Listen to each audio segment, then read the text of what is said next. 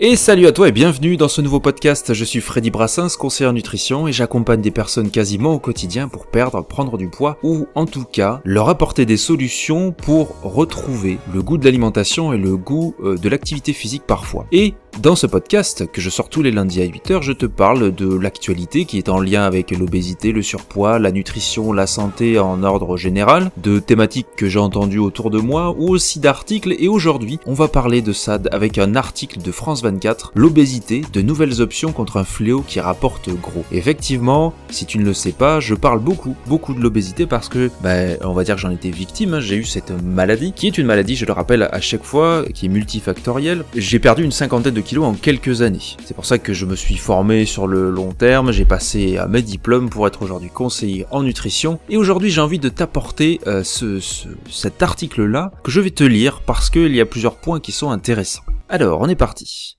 Remède miracle contre l'obésité. Une nouvelle génération de médicaments pour perdre du poids suscite beaucoup d'espoir pour lutter contre cette calamité sanitaire mondiale dont les laboratoires et investisseurs tirent déjà bien des profits. Effectivement, ça en a déjà parlé dans ce podcast, c'est vraiment une pompe à fric. Et on va en parler un petit peu plus loin. L'obésité est une maladie chronique facteur de risque de maladies cardiovasculaires, de diabète, de certains cancers et de complications, comme dans le cas du Covid-19 d'ailleurs les gros ont bien été mis à charge. Difficile à traiter, elle coûte cher au système de santé. Ses causes ne sont pas liées qu'au mode de vie, mais peuvent être influencées par la génétique. Si la prévention et la prise en charge médicale ne s'améliorent pas, la Fédération mondiale de l'obésité prévoit que d'ici 2035, la moitié, 51%, de la population mondiale sera en surpoids ou obèse. Et selon ses calculs, l'impact économique mondial sera tout aussi dévastateur. Il pourrait dépasser 4 milliards de dollars par an. Depuis la première génération de traitements de perte de poids développés jusque dans les années 60, les taux d'obésité n'ont cessé d'augmenter et la recherche a, elle aussi, fait du chemin. Donc on te parle de nouvelles options. En plus d'être efficace contre le diabète, la récente famille de médicaments anti-obèses entraîne des pertes de poids bien plus importantes que les médicaments disponibles jusqu'à présent, avec des effets secondaires moins sévères, nausées et diarrhée. Elle montre aussi un bénéfice sur les risques cardiovasculaires. Cette classe thérapeutique imite une hormone sécrétée par les intestins, GLP1, pour signaler au cerveau une sensation de satiété après avoir ingéré de la nourriture. Parce qu'effectivement, quand on est obèse, on a quelques hormones qui sont un petit peu déréglées. Champions sur ce segment, l'américain Eli Lilly et le danois Novo Nordisk ont vu leur vente décoller au deuxième trimestre grâce à leurs molécules de plus en plus populaires pour stimuler la perte de poids.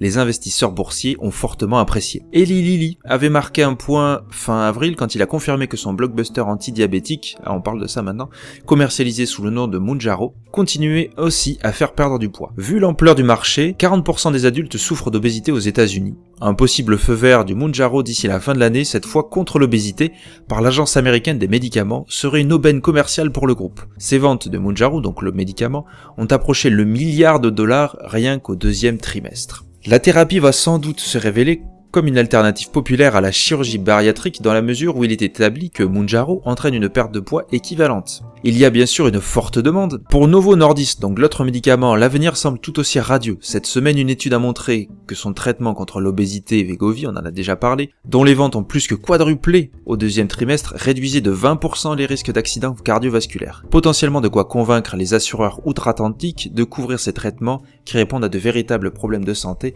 et pas seulement à l'envie de mincir. Mais l'une des principales barrières à l'accès des patients aux médicaments GLP1 est le coût souligne toutefois l'association américaine des pharmaciens sachant que l'obésité doit être suivie sur le long terme. Il faut compter plus de 10 000 dollars par an pour cette injection sous-cutanée administrée une fois par semaine. Un moyen de réduire ce prix mais aussi de simplifier la prise de médicaments serait de mettre au point des comprimés à chaque jour selon des experts. Une voie sur laquelle Novo Nordisk est bien avancé dans ses études cliniques. Et donc l'autre, Eli Lilly et son compatriote Pfizer, cherchent aussi à développer ce type de solution orale. L'enjeu est de taille. Selon Morgan Stanley, le marché mondial des traitements contre l'obésité pourrait représenter 54 milliards de dollars d'ici 2030. Les investisseurs le savent. L'indice boursier d'obésité, qui suit les performances des entreprises positionnées dans les services aux personnes obèses, se négocie à plus de 448 dollars au 11 août 2023 contre 100 dollars début 2011. Cet article pardon est très très récent et j'espère qu'à la lecture de cet article, il y a des choses qui te dérangent. Parce qu'effectivement, même en dernier, on te parle d'un point d'indice obésité et on voit donc ça coûterait 10 000 euros par an. 10 000 euros par an. Alors que de la prévention pure et dure coûterait beaucoup moins cher. Parce que, alors, si on prend en considération, d'accord, alors si jamais il faut une salle de sport, il faut, il faut des médecins, il faut euh, de la nutrition, toutes ces choses-là, on sera à quelques milliers d'euros. Mais jamais autant, jamais autant. Et je comprends pas, en fait, enfin je comprends pas. Si, c'est toujours ce sens-là de jouer avec le désespoir humain. En te promettant monts et merveilles, en te disant tu vas perdre tant de temps contre de l'argent tu prends des médicaments pour justement enlever une partie de toi qui te définit en soi, et simplement comme ça, par magie. Bon, il y a énormément de choses qui me, qui me dérangent là-dessus. Alors bien sûr que l'obésité progresse, et bien sûr qu'il faut, entre guillemets, l'éradiquer. Mais pourquoi est-ce que l'obésité progresse? Pourquoi? Et certains te disent encore aujourd'hui que c'est pas parce qu'il y a de la publicité à droite à gauche qu'on force les gens à acheter. Bien sûr que si on induit psychologiquement dans le raisonnement de la personne d'acheter ces produits. Et qu'est-ce qui crée l'obésité? Alors bien sûr c'est multifactoriel, mais pour beaucoup c'est le surplus de mauvaises calories et le, fait de ne pas ingérer des bons nutriments. Alors bien sûr il y a le facteur économique qui joue, mais justement, est-ce que les pouvoirs publics n'ont pas des choses à faire dans ce sens-là? À faire des choses beaucoup plus abordables? Alors on va te dire toujours le oui, les fruits et légumes, etc. Mais est-ce que tu as vraiment, j'espère dans tous les cas, vu le prix des fruits et légumes? Ce n'est pas abordable pour tout le monde. Il est plus simple d'acheter un paquet de gâteaux, notamment, que euh, un kilo d'orange ou un kilo de pommes. C'est réel, c'est réel. Tu vas dans n'importe quel magasin où c'est discount, Effectivement, tu prends même Action, des magasins où j'aime bien aller. Un paquet de M&M's, c'est 1,29€ un petit paquet comme ça. T'as des biscuits à moins de 80 centimes. Tu vas dans un magasin lambda, le kilo de pommes, c'est euh, entre 1,50 et 3 euros. Bah voilà. Enfin, le, le, le, choix est vite fait. Le choix est très très vite fait. Et donc c'est une volonté, je pense, moi, des pouvoirs publics, de faire perdurer cette chose-là. Pourquoi? Pour derrière s'enrichir et sortir, on l'a entendu, hein, le mot hein, Pfizer, sortir, alors on va pas revenir sur la, la polémique du vaccin, je m'en branle complètement. C'est l'idée de se dire de sortir des choses pour que la population taxe, soit taxée un peu plus. Et derrière, c'est une fois de plus, c'est les pouvoirs publics qui vont être taxés parce que si ça, on le fait rentrer dans des traitements anti-obésité, donc la sécurité sociale. Et donc la sécurité sociale, creuser encore un peu plus le trou. Voilà. Plutôt que derrière de faire de la prévention, qui peut être aussi être prise en compte par la sécurité sociale et qui reviendra largement moins cher et c'est sur le moyen, court et long terme que ces choses-là vont être prises en compte. C'est-à-dire que si on forme correctement les gens, que l'on prend en compte leurs considérations vraiment, mais dans n'importe quel pays, que ce soit en France ou dans n'importe quel pays du monde, c'est se dire derrière, ok, ils vont avoir ces gestes-là et avoir un suivi régulier comme quand on va à l'école finalement. Si tu vas à l'école, on t'apprend le français, derrière tu vas faire des exercices, tu vas les répéter, tu vas le faire à la maison, tu vas la refaire à l'école, et c'est comme ça que tu apprends soit à écrire ou à lire.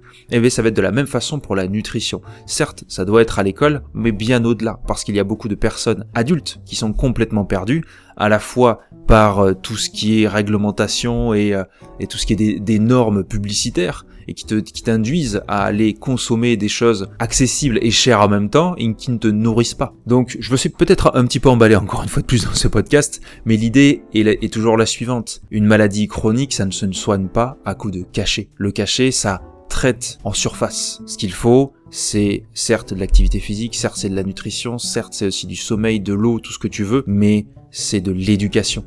L'éducation. Donc si tu as toi, euh, des enfants, à ton échelle, tu peux les former là-dessus, toi-même. Si tu as besoin aussi de ça, si tu en as besoin pour toi, pour perdre du poids, pour prendre du poids, ou simplement avoir une éducation à l'alimentation qui ne soit pas du bullshit, que tu vas payer ça 200 balles sur Internet, tu peux venir me prendre en consultation. Et le suivi dure de 1 à 3 mois, voire plus, mais tu apprends les bases pour derrière pouvoir t'en sortir à vie et je tiens à vie. Et quand je vois ça, en fait, bah non, je perds pas espoir parce que je me dis qu'il y a encore plus de travail à faire puisque les grosses industries vont dans le sens inverse, et bien sûr plus d'argent, mais ça veut dire que moi derrière, j'ai un peu plus de travail à fournir pour indiquer aux gens que ce n'est pas en se complémentant avec certains médicaments ou même en prenant des compléments alimentaires qu'ils vont perdre du poids. Et perdre du poids, qu'est-ce que c'est? Est-ce que perdre du poids est vraiment signe de santé? Est-ce que prendre du poids est vraiment signe de santé? Tout ça, toutes ces choses-là sont à déterminer parce qu'elles biaisent nos réflexions profondes. Bref, j'espère que ce podcast emballé t'a plu. N'hésite pas à le partager, à le à venir sur les réseaux sociaux pour m'en parler. Sinon, je te retrouve lundi prochain pour un nouveau podcast ou sinon sur n'importe quel réseau social au nom de Freddy Brassens. Allez, salut